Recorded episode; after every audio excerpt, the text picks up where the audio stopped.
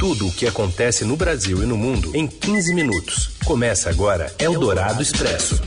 Olá, sejam todos bem-vindos. Está começando mais uma edição do Eldorado Expresso, sempre trazendo para você as principais notícias no meio do seu dia, para você acompanhar ao vivo pelo FM 107,3 do Eldorado, também pelo nosso aplicativo, o nosso site, se você estiver ao vivo, ou então em podcast para você ouvir em qualquer horário.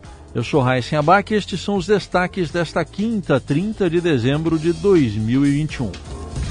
O Ministério da Educação proíbe universidades federais de exigirem passaporte da vacina contra a Covid para a realização de aulas presenciais. As variantes Omicron e Delta fazem Estados Unidos e Reino Unido baterem recordes de contaminações pelo coronavírus.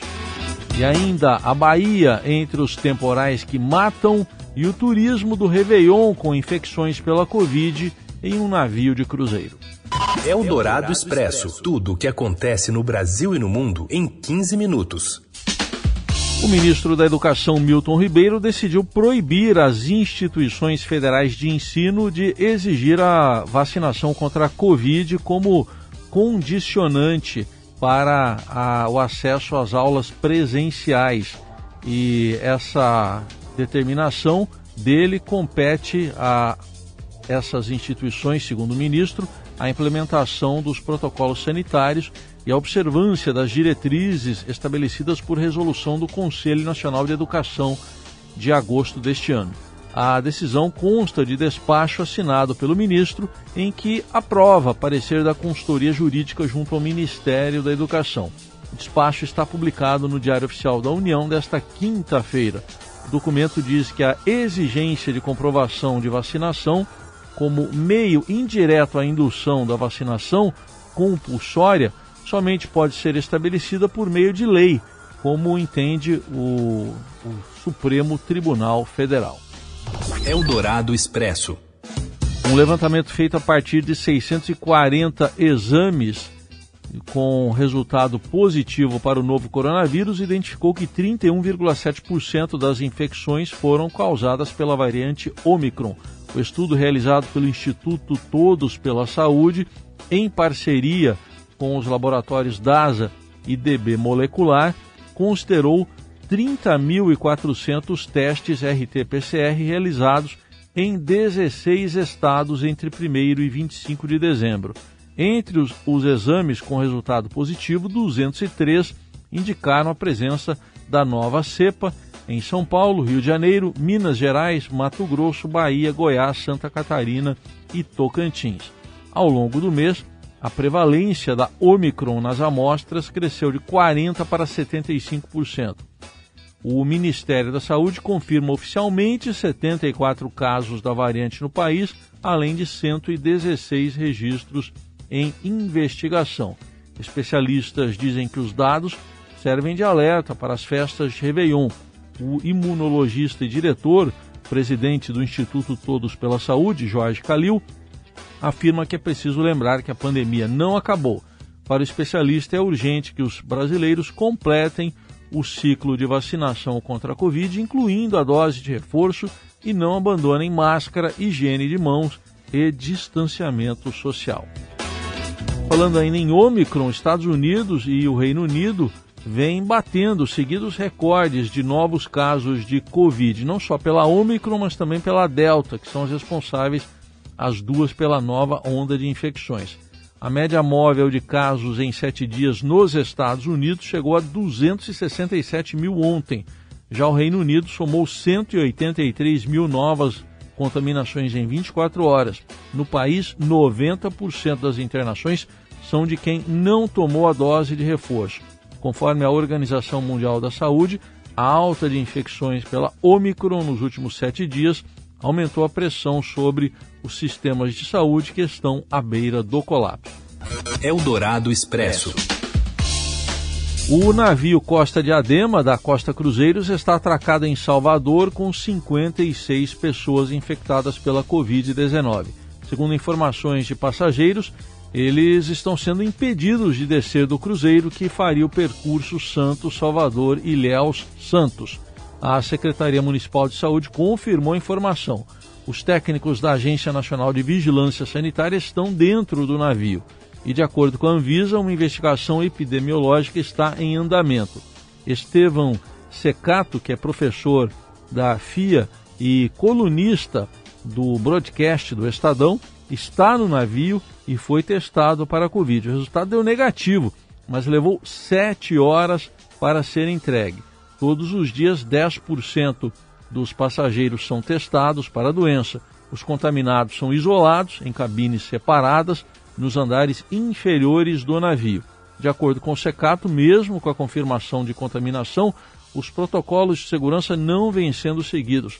Há fotos e vídeos de passageiros sem máscaras servindo-se no, no buffet e também em festas na piscina.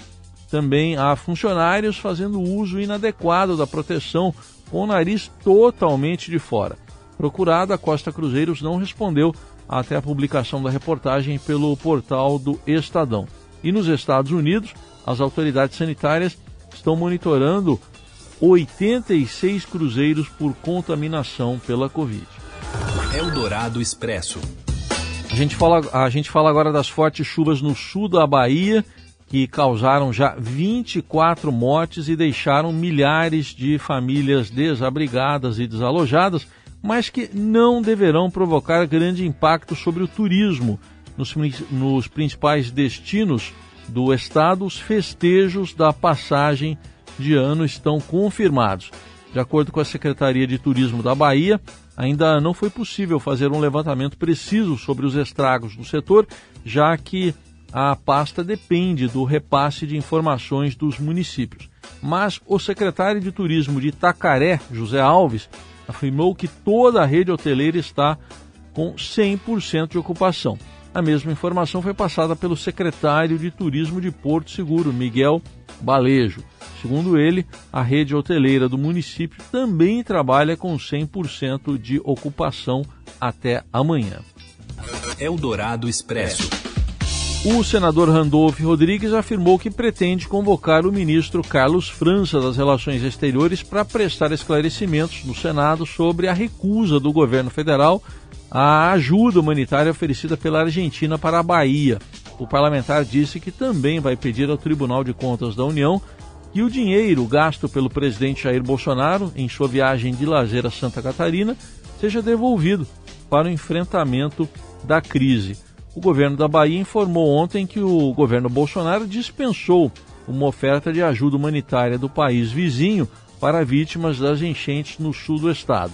O presidente argentino Alberto Fernandes ofereceu o envio de uma missão com 10 profissionais especializados nas áreas de logística, água, saneamento e apoio uh, psicossocial para vítimas de desastres naturais. Segundo o governador da Bahia, Rui Costa, a ajuda incluía, por exemplo, a oferta de comprimidos que tornam a água potável.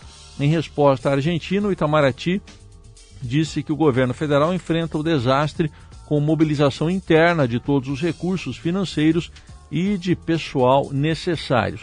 Diante das críticas, o presidente Jair Bolsonaro também foi ao Twitter para dizer que aceitou doações feitas pelo governo japonês. Em uma sequência de postagens, Bolsonaro afirmou que o país está aberto a ajuda e doações internacionais, mas ressaltou que o trabalho de assistência à população já está sendo realizado, inclusive com apoio de três helicópteros da Marinha. Contudo, Bolsonaro não descartou a possibilidade de aceitar ajuda no futuro, quando a Argentina poderá ser acionada oportunamente em caso de agravamento das condições. Eldorado Expresso. O governo estuda manter o IOF mais elevado para compensar a desoneração da folha de pagamento de vários setores. E o editor da sucursal de Brasília do Estadão, Murilo Rodrigues Alves, traz informações. A equipe econômica estuda medidas para que o presidente Jair Bolsonaro possa sancionar a prorrogação da desoneração da folha de pagamentos para os 17 setores que mais empregam no país. A extensão do benefício até 2023 foi aprovada pelo Congresso Nacional. Ele acabaria agora, este ano. Só que a Lei de Responsabilidade Fiscal exige uma compensação, já que se trata de uma renúncia tributária. O que é isso? As empresas contempladas com esse benefício elas pagam menos encargos trabalhistas. O que a equipe econômica estuda? Deixar mais altas as alíquotas do IOF sobre operações de crédito e também da CSLL cobradas sobre os bancos. Os dois tributos tiveram as alíquotas aumentadas este ano por motivos diferentes. O IOF mais alto seria para bancar o Auxílio Brasil, o programa que substitui o Bolsa Família até o fim deste ano. Já a CSLL, com alíquota maior, foi para bancar a exoneração do piscofim sobre o diesel e também sobre o gás de cozinha. Se aumentar ou deixar mais altas as alíquotas do IOF e da CSL resolve um problema pelo lado das receitas, é preciso também achar uma solução para cumprir uma outra regra, que é a regra do teto de gastos, que determina o seguinte: as despesas não podem crescer em ritmo superior à inflação, já que a desoneração também é considerada uma despesa, porque o governo acaba repassando ao INSS o que deixou de arrecadar é preciso cortar outras despesas para que o benefício, a exoneração, seja contemplada aí no orçamento de 2022. Você ouve Eldorado Expresso. Seguimos com as principais notícias desta quinta-feira. Até sair do seu cargo como governador de São Paulo para concorrer à presidência da República, João Dória pretende entregar um pacote de bondades como parte da sua campanha. Temos mais informações agora que chegam a colunista da Rádio Eldorado, Adriana Ferraz. Boa tarde. Olá, boa tarde para todo mundo. O governador de São Paulo, João Dória, que é do PSDB e é o único pré-candidato ao Palácio do Planalto com cargo no executivo, além, claro, do presidente Jair Bolsonaro, ele está preparando uma série de inaugurações de impacto local, mas com potencial de projeção nacional para o ano de 2022. Esse pacote de bondades do governador João Dória prevê a conclusão de obras de saneamento, como a despoluição do Rio Pinheiros, a duplicação de rodovias que já estavam prometidas, por sinal, como o trecho de Serra da Tamoios, e a entrega de uma série de equipamentos para a Polícia Militar de São Paulo, a PM, que é um reduto bolsonarista aqui no estado. Ele tem esse prazo apertado agora, o governador João Dória, para entregar esse conjunto de ações, já que por conta da legislação eleitoral, ele vai ter que deixar o cargo em abril do ano que vem para se dedicar exclusivamente à campanha presidencial. Então, além de se vender como um político realizador de obras em plena pandemia, o governador João Dória está listando uma série de programas sociais que ele aplicou aqui em São Paulo e que podem ser replicados em território nacional. Tem uma lista enorme aí que é encabeçada pelo Vale Gás, por exemplo, que foi incorporada inclusive pelo governo Jair Bolsonaro, ainda que forma tardia.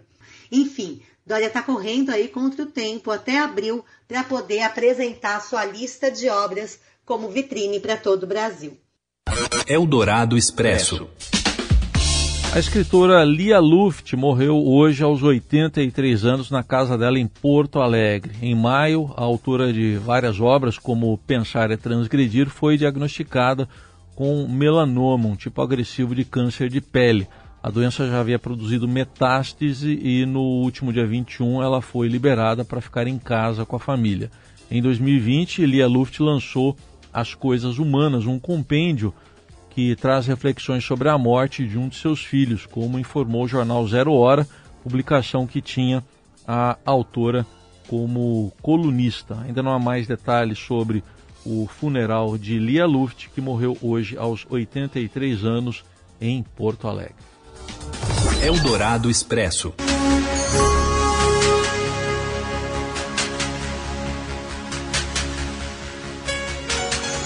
E o último evento esportivo do ano está de volta. A corrida de São Silvestre ocorre nesta sexta em São Paulo. Fala, Márcio Azevedo.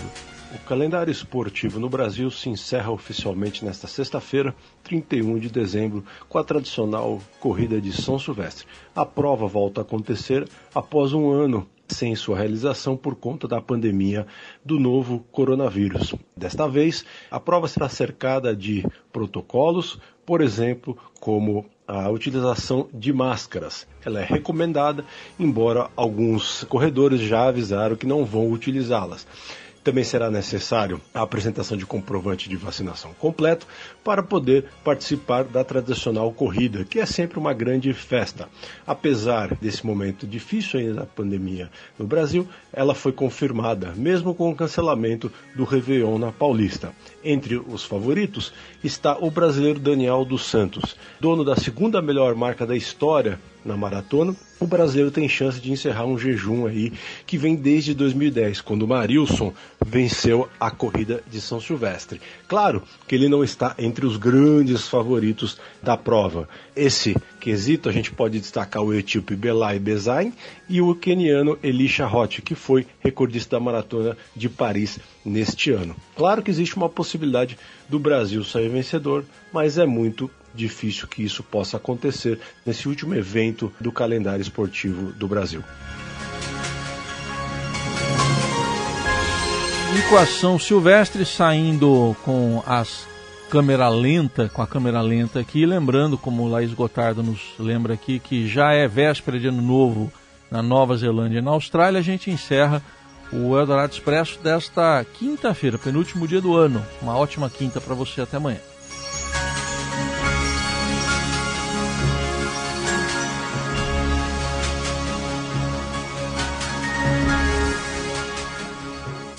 Você ouviu Eldorado Expresso tudo o que acontece no Brasil e no mundo em 15 minutos.